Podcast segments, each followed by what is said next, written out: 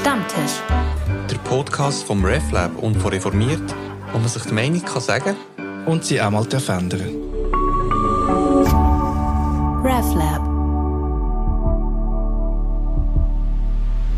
Willkommen beim Stammtisch. Ich bin der Luca Zackey vom RefLab. Und wir werden heute über äh, das Jubiläum, das traurige Jubiläum reden, das sich jährt. Äh, morgen ist schon ein Jahr, wo äh, die russische Armee die Ukraine angegriffen hat.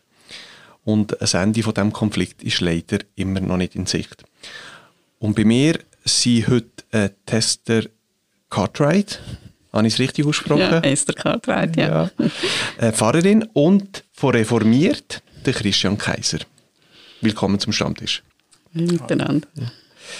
Ja, der Joe Biden hat diese Woche die, Uk die Ukraine besucht. Das war ein, ein wichtiger symbolischer Akt. Mhm. Und weitere EU-Politikerinnen sind ihm folgt. Äh, gleichzeitig äh, tut Russland äh, vom äh, Abrüstungsvertrag zurücktreten. Also, äh, man, man, hat das Gefühl, äh, äh, nach einem Jahr ist die Situation nicht besser geworden. Ähm, die Lage tut sich wieder zuspitzen.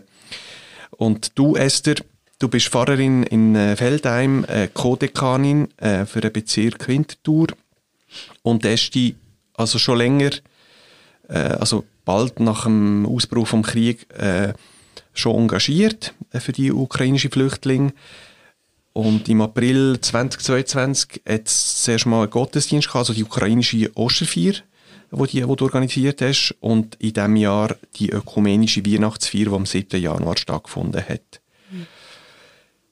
Morgen gibt es noch zum Jahrestag auch noch einen Gedenkgottesdienst, den du organisierst in ostkirchlicher Tradition. Also vielleicht mal zuerst die erste Frage, wieso das Engagement? Also ähm, hast du irgendwie einen persönlichen Bezug gehabt oder äh, sind die Bilder, die im Fernsehen sind, gekommen, äh, die, so stark beeinflusst, dass du dich engagiert hast? Mhm. Mhm. Ja, eben morgen ist der, der Jahrestag, nicht vom Ausbruch vom Krieg, weil das klingt ja wie wenn es so etwas Passives wäre. Ein Krieg bricht nicht aus, ein mhm. Krieg wird gemacht. Äh, da sind Menschen im, im Spiel. Äh, ich glaube, ich bin, wie, wie vermutlich die meisten von uns, bin ich am 24. und die folgenden Tage einfach am, am Fernsehen äh, schauen und all die Bilder und am Lesen und einfach auch schockiert, dass äh, jetzt wieder ein, ein, Krieg anfängt, so näher zu uns. Und dann habe ich äh, klar mir angefangen zu überlegen, wer kenne ich denn aus der Ukraine? Und ich habe früher einmal vor zwei Jahren mal eine Stellvertretung gemacht in der PUC, in der Psychiatrischen Universitätsklinik Burghölzli, wo der Ivan Matschuschak äh, auch Seelsorger war. Und habe ihm dann einfach angerufen. Habe ihm angerufen und gesagt, du Ivan, wie geht's dir? Ähm, was, was geht in dir vor? Ähm, und wir sind ins Gespräch gekommen und ich habe gesagt, du, ich würde unendlich gerne einen Gottesdienst äh, jetzt machen, um auch äh, ja, Stimmen hören aus der Ukraine und äh, kennst jemanden, der einfach äh, ganz Anfang März ist das gewesen, wo käme die go, go erzählen, wie, was für Gefühle jetzt rum sind und ja.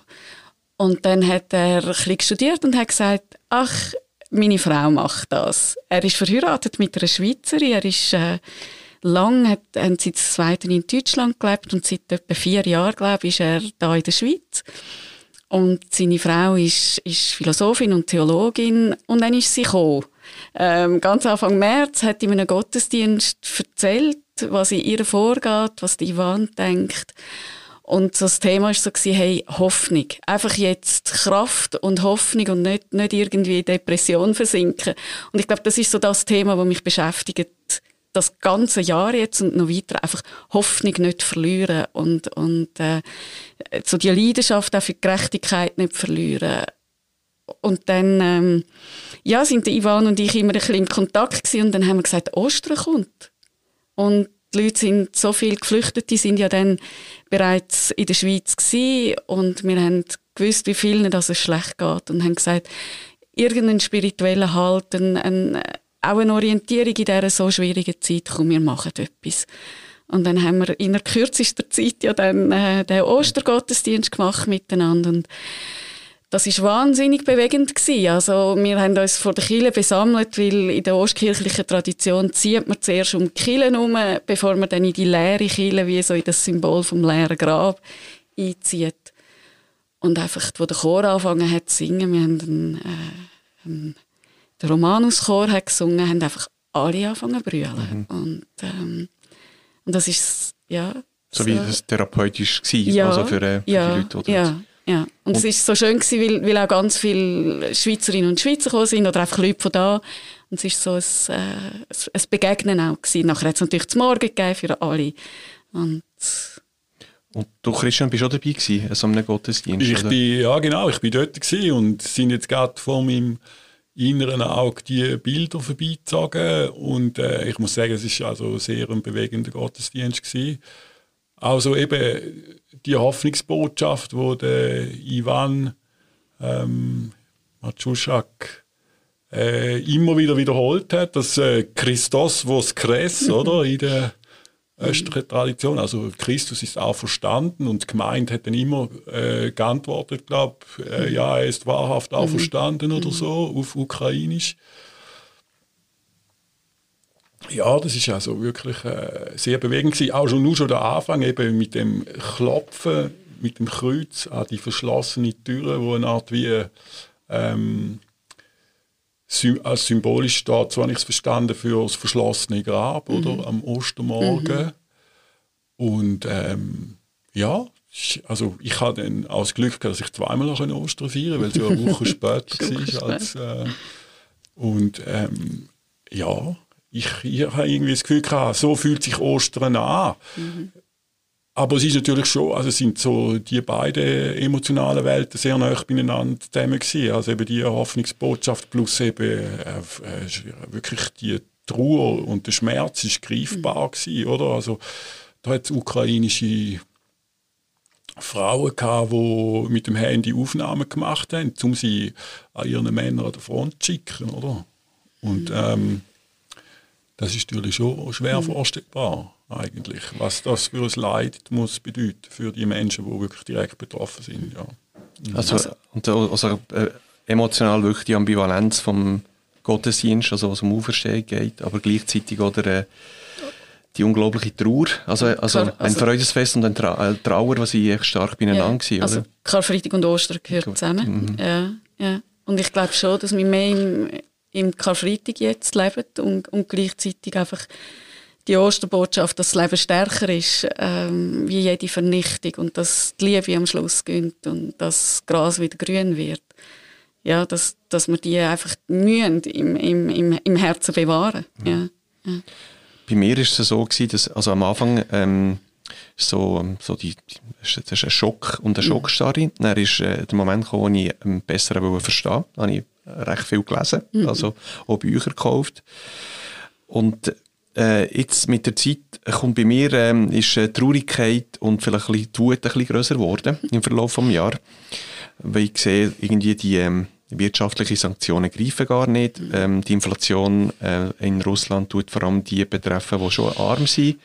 Ähm, die, die entscheiden, äh, die wenigen Leute, die entscheiden, schicken junge Leute äh, zum Tod. Und das sind Russen wie äh, Ukrainer, die sterben. Also ich, ich sehe, ich sehe, ich sehe dort also Brüdervölker, die sich gegenseitig äh, bekämpfen, also manchmal schon Verwandte, die äh, wo, wo, wo dort, äh, wo dort äh, sich gegenseitig äh, bekämpfen die Opposition in Russland muss entweder emigrieren oder wird mundtot gemacht mhm. und, äh, und eben die Sachen, die die Woche noch sind gelaufen. Also plus noch, es gibt ja verschiedene Länder, die politisch gespalten sind zu Europa. Also immer mit den gleichen Fragen, Waffen liefern oder nicht. Also bei mir ist sicher ähm, im Verlauf von dem Jahr ist, äh, ist die Ungeduld größer geworden, dass irgendwie zu einer Lösung kommt. Mhm. Und jetzt weiß ich nicht, wie du, wie du Esther, das, ähm, du bist ja viel direkter mit, mit den direkt Betroffenen in Berührung und, und mhm. äh, wie du das empfunden hast. Also wie, wie, wie sind die Leute angekommen und was, was, was passiert jetzt? Mhm. Ich habe letzte in, einer, in so einer Gesprächsrunde gefragt, wie, wie geht es so jetzt so auf den Jahrestag her? Und, und sie haben, ein paar haben dann gesagt, sie seien einfach unendlich müde und erschöpft. Ähm, nach so Monaten vom Gefühl, ja, ähm, wir können jetzt auch arbeiten und, und irgendwie äh, ja auch, auch gestärkt aus, aus, aus dem Krieg rausgehen, ist einfach, ich glaube, die Trauer und, und auch die Wut und die Erschöpfung, die emotionale Erschöpfung, ist, äh, wird immer größer, habe ich das Gefühl. Die Leute sind emotional sehr ausgelaugt. Und, und natürlich immer mehr Zerstörung, immer mehr auch, auch äh, äh, Trauer um, äh, um ja, tötete Menschen. Ähm, auch manchmal, ja, das Denken auch daran, dass ja auf der anderen Seite auch Mütter und Kinder und Ehefrauen hat, wo, und Väter und, äh, ja, wo, wo auch trauern. Also so, dass, es macht einfach Mühe. Es ist, mhm. es ist so schwer im Moment. Und unten dran gibt es manchmal auch einfach einen grossen Hass. Ich glaube, den dürfen wir, äh, dürfen wir auch nicht verschweigen. Mhm. Was ja auch, wenn man die Bilder sieht und, und weiß, was den Menschen angetan wird wie gefoltert wird, wie vergewaltigt mhm. wird, wie einfach auch die ganze Infrastruktur zerstört wird. All die, die wirklich, die, die Verbrechen gegen die Menschlichkeit, wenn man das sieht, dann und auch da die Hilflosigkeit gespürt. Ich glaube, das ist ja das, was so im Raum steht, die große Hilflosigkeit. Was soll man denn machen, um dem Morden in irgendeiner Form ein Ende zu setzen? Ich glaube, das ist das ist ein grosses Thema. Oder das Gefühl von der absoluten Hilflosigkeit. Ich weiß nicht, wie ihr das seht. Ja, ja, also Ohnmacht haben wir ziemlich schon von Anfang an ja. gespürt in dem Sinn. Aber jetzt ist sie sicher ähm, noch stärker ja. äh, vorhanden, das Gefühl. Mhm. Ähm, jetzt ja, ich, eben, also in dem, in dem Zusammenhang, eben, gestern ja die Pressekonferenz mhm. vom Bundesrat, äh, der Ignazio Cassis, unser Außenminister, hat eigentlich ziemlich klar gesagt, ähm, wir tun genug, also die Schweiz tut genug. Ähm, auch im internationalen Vergleich sind dann aber gleichzeitig auch am Fernsehen Statistiken gezeigt worden, dass wir da relativ weit hinein sind im internationalen Vergleich. So, glaub, Platz 33 auf der Weltrangliste, was jetzt die finanzielle Unterstützung anbelangt. Und mich würde es jetzt interessieren, weil ich weiß, dass äh, Tester auch jetzt ja, eigentlich ein Jahr lang auch geschafft hat mit Flüchtlingen, ähm, die in die Schweiz gekommen sind, wie sie das sieht. Machen wir genug? Und wenn nicht, wo könnten wir noch mehr machen? Ich finde es ganz eine schwierige Frage. Ich glaube, ähm, also einerseits haben wir ja, ja ganz viele geflüchtete Menschen hier in der Schweiz, nicht nur Ukrainerinnen und Ukrainer, auch, auch sonst sehr viele Geflüchtete. Und ich glaube, ähm, je besser dass wir es schaffen, die Menschen, wie lange sie auch immer bei uns sind, in irgendeiner Form zu integrieren, umso besser geht es ihnen, aber geht es auch uns. Also ähm, dort, denke ich, könnte man viel, viel mehr Anstrengungen machen in der, in der Integration, auch in Weiterbildung, nicht nur Deutschkurs, sondern auch, auch, auch sonst, auch im, im Arbeitsmarkt und ich denke wirklich nicht nur an Ukrainerinnen und Ukrainer. Und sonst, ja, ich glaube, man kann immer mehr machen. Ich, ich finde ich verstehe einerseits die Schweizer Politik von, von, der, von dieser Neutralität, auch, dass man ja, bei, bei all diesen, wir haben die Abstimmung gehabt über, über Kriegsmaterialausfuhr und äh, ja, ich nehme an, wir drei haben alle gleich gestimmt dort mal und plötzlich sieht ja die Welt ganz anders aus und heute würden wir vielleicht ganz viel von uns würden anders stimmen. Ich weiß nicht, wie ihr, wie ihr das seht und äh, also ich, ich habe das Gefühl, dass äh, zumindest die äh, pazifistische Haltung im Verlauf des Jahres also fast yeah. nicht mehr, wie soll ich sagen, sozial äh, unerwünschter wird, sagen wir es so, ja. Also das ist ähm, vielleicht das Pazifistische, was vor einem Jahr äh, noch, äh, noch okay wäre gewesen, immer wie, ähm, wie man in Missgunst äh, reinkommt. Und ja, jeder hat eine eigene Meinung und eine eigene Haltung, aber äh, das hat sich von mir aus so, so spürbar verändert. Ich weiß nicht, wie du es siehst, Christian. Und ob die Haltung von Schweiz und jetzt, oder von Chile äh, irgendwie sollte stärker sein oder prominenter sich für, äh, für etwas aussprechen. Es, es ist ein politisches Minenfeld, also auch, auch kirchenpolitisch, ja, aber... Ja. Das ist es auf jeden Fall. Ich glaube, das ist eine moralisch-ethische mhm. Fragestellung, die jeder für sich selber muss beantworten muss. Also das ist, ich glaube, über da haben sich irgendwie Philosophen äh, seit Jahrhunderten, Jahrtausenden den, den Kopf zerbrochen, oder? Also, und ähm, ja, es gibt schon eine Seite in mir, wo ähm, sich irgendwann einmal für Gandhi und Gewaltverzicht mhm. entschieden hat oder irgendwie auch, weiß ich, Galtung ähm, gefunden hat, das macht für mich Sinn. Und ähm, ja, also jetzt, ich habe auch Kollegen, die irgendwie gefunden haben, ja, da muss man sich engagieren, kulturelle Veranstaltungen organisiert haben, äh, zum Geld sammeln, zum an Front mhm. schicken, zum Beispiel, also zum wirklich äh, militärische Unterstützung leisten mit dem Geld wo ich dann irgendwie wirklich äh, selber in ein moralisches Dilemma gekommen bin, wo ich aber irgendwie gefunden habe, nein, diesen Teil will ich eigentlich nicht wirklich unterstützen. Jetzt für mich persönlich, weil ähm, ja, am Schluss klebt da irgendwo Blut, wo ich mit dafür verantwortlich bin. Das will ich eigentlich nicht. Also aber ich finde, das ist wirklich etwas, äh, wo jeder für sich selber muss. Äh, es ist so die alte Diskussion, Max Weber, Gesinnungsethik äh, versus Verantwortungsethik oder heiligt der Zweck die Mittel mhm. oder musst du irgendwann für dich entscheiden, mache ich es oder mache ich es nicht. Und ich glaube, da gibt es keins besser oder schlechter. Ähm, und auf der kollektiven Ebene entscheidet dann irgendwann halt einfach eine Mehrheit, oder? Aber ich habe einfach irgendwie, äh, mich kommt immer der Song in den Sinn. Uh, I hope the Russians love their children too, oder? Irgendwie, das ist schon im Kalten Krieg so eine Hymne gewesen. Dass man da irgendwie kann hoffen dass äh, die Russen irgendwann einsehen. Ähm, das kann es ja nicht sein, dass äh, wir unsere Kinder da verbraten auf Jahre raus an der Front. Ich glaube, 150'000 Russen sind schon gestorben. Mhm. Das ist Wahnsinn, oder?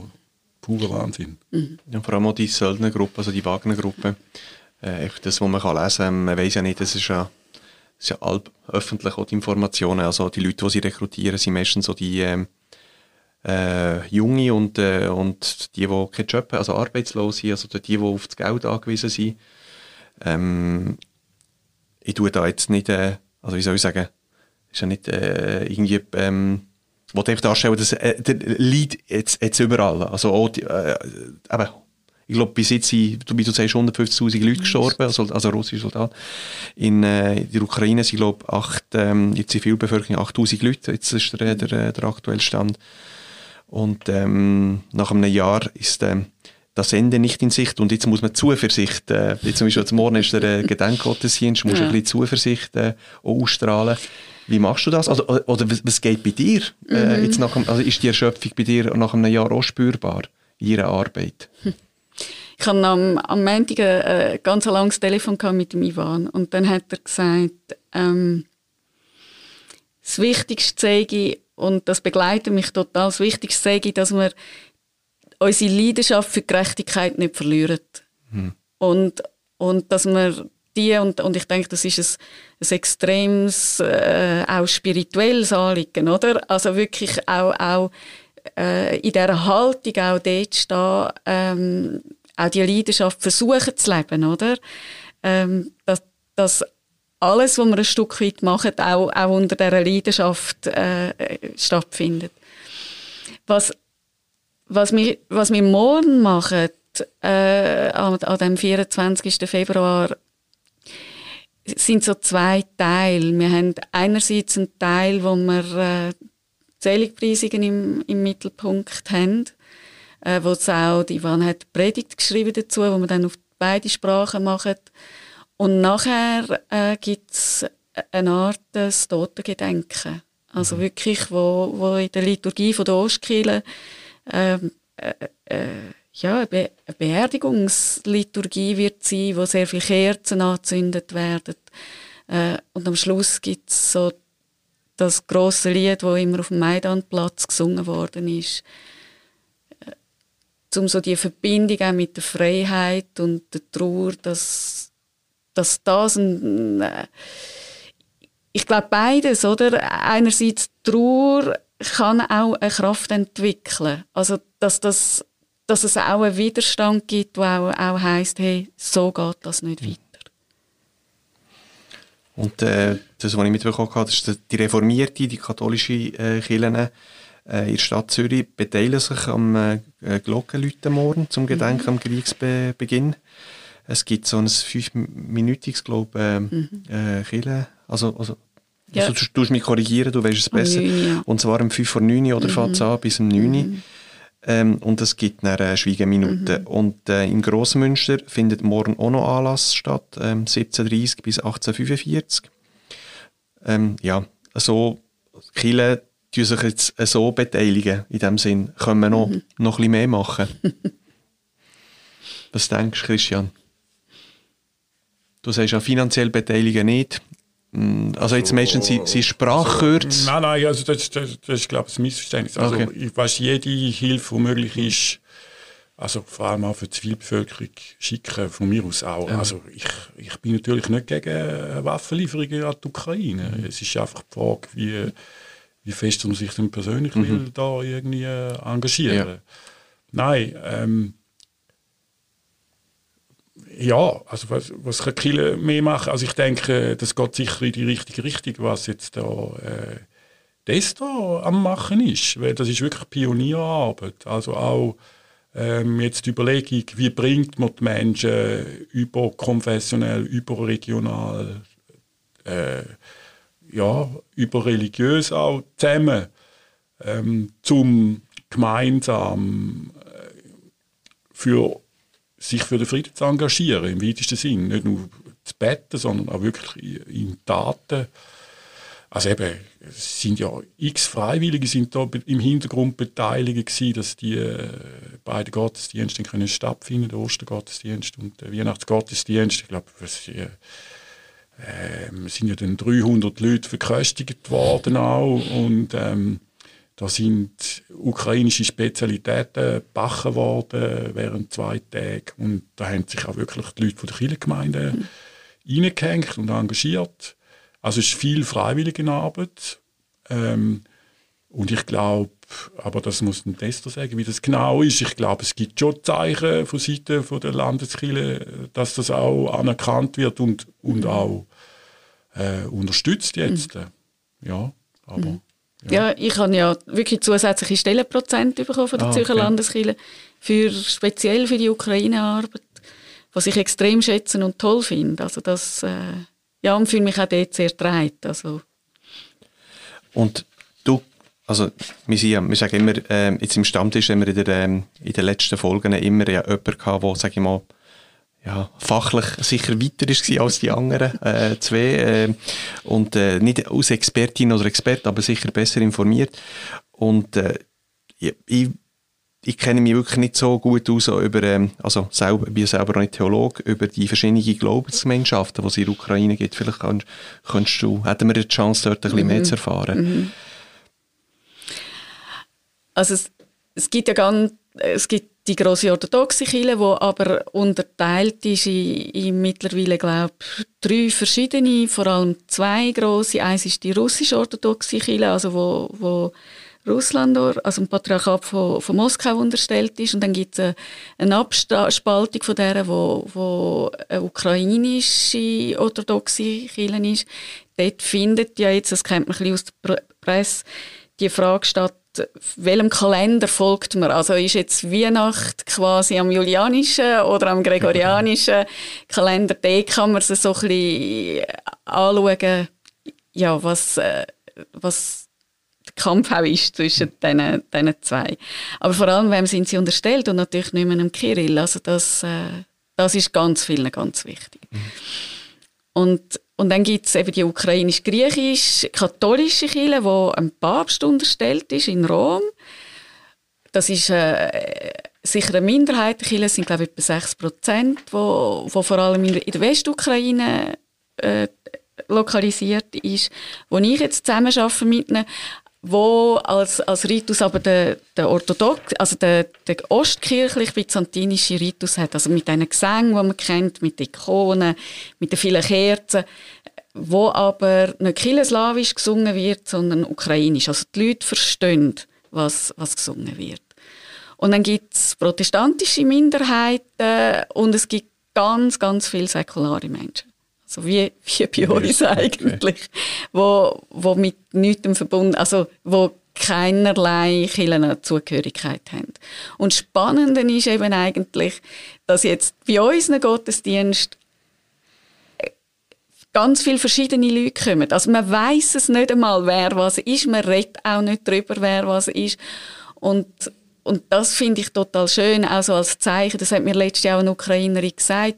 Sie sei in der Ukraine nie in die Kirche gegangen. Das sei ihr nicht einmal in den Sinn gekommen, oder? weil das auch, auch vieles politisiert ist.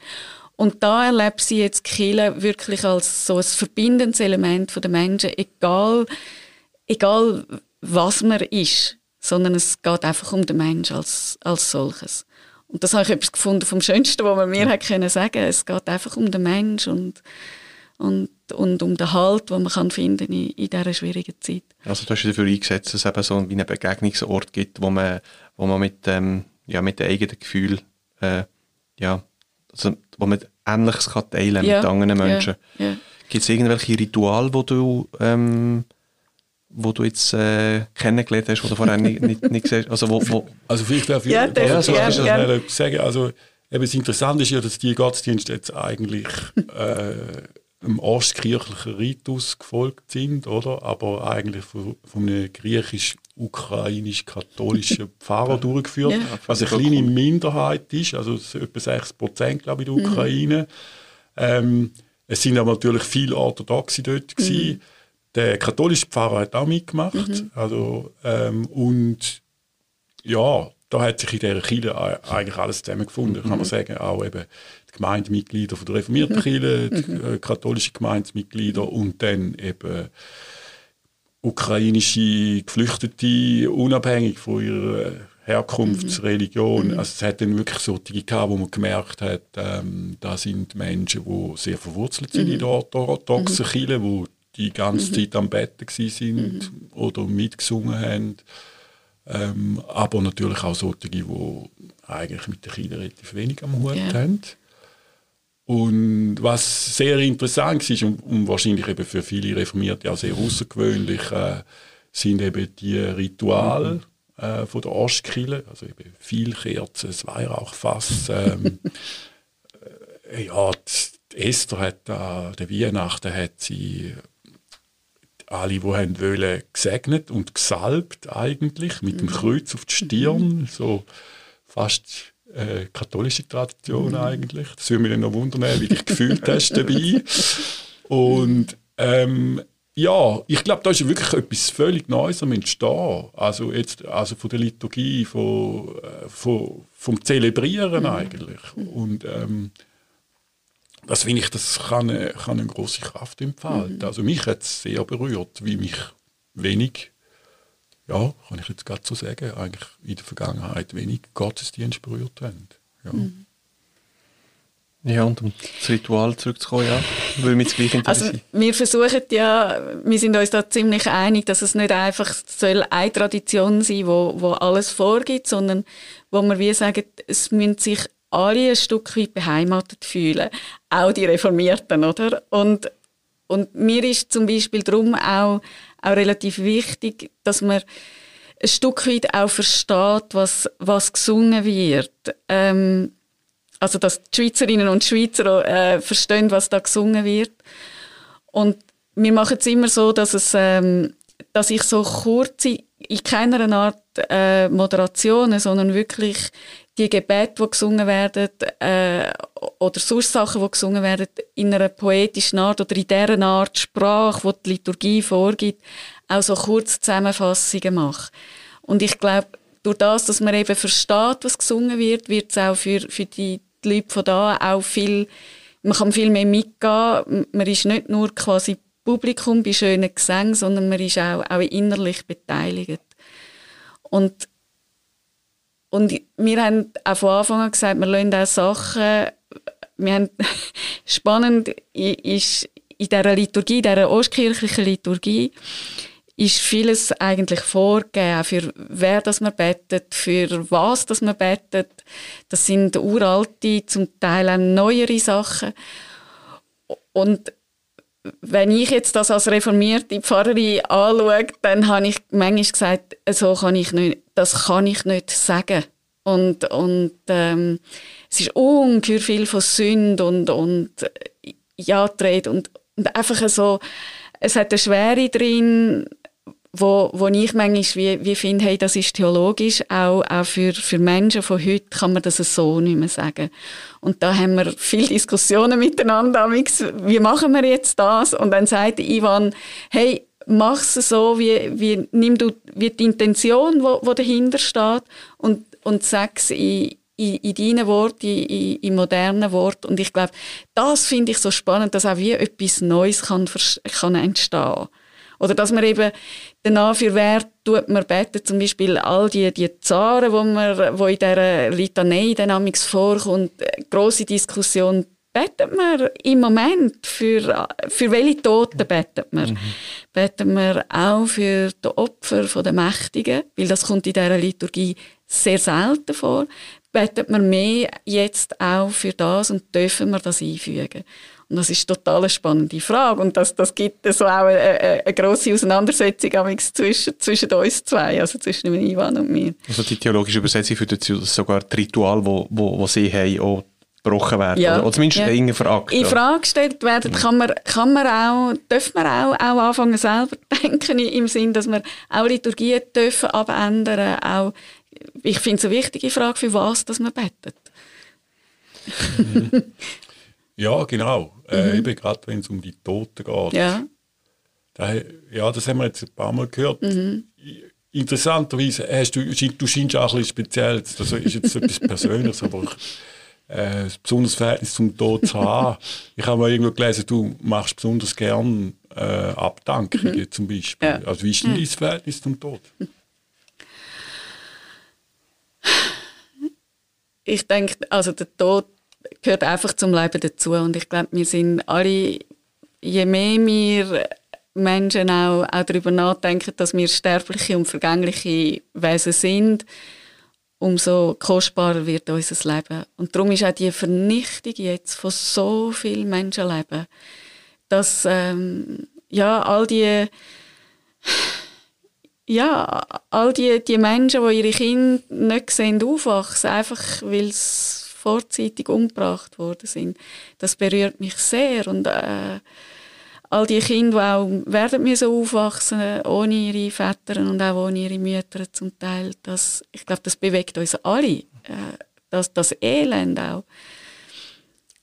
Und der Tod, ja, gehört gehört zu uns dazu. Und ich glaube, es ist auch der Protest gegen den Tod jetzt, der mich auch, auch bewegt. Wir sollten doch alle dürfen alt und lebenssatt, wie es so schön heißt in der Bibel, dürfen, dürfen sterben. Ja. Und darum rebellieren wir doch auch, weil wir wissen, das ist falsch, was da passiert. Mhm.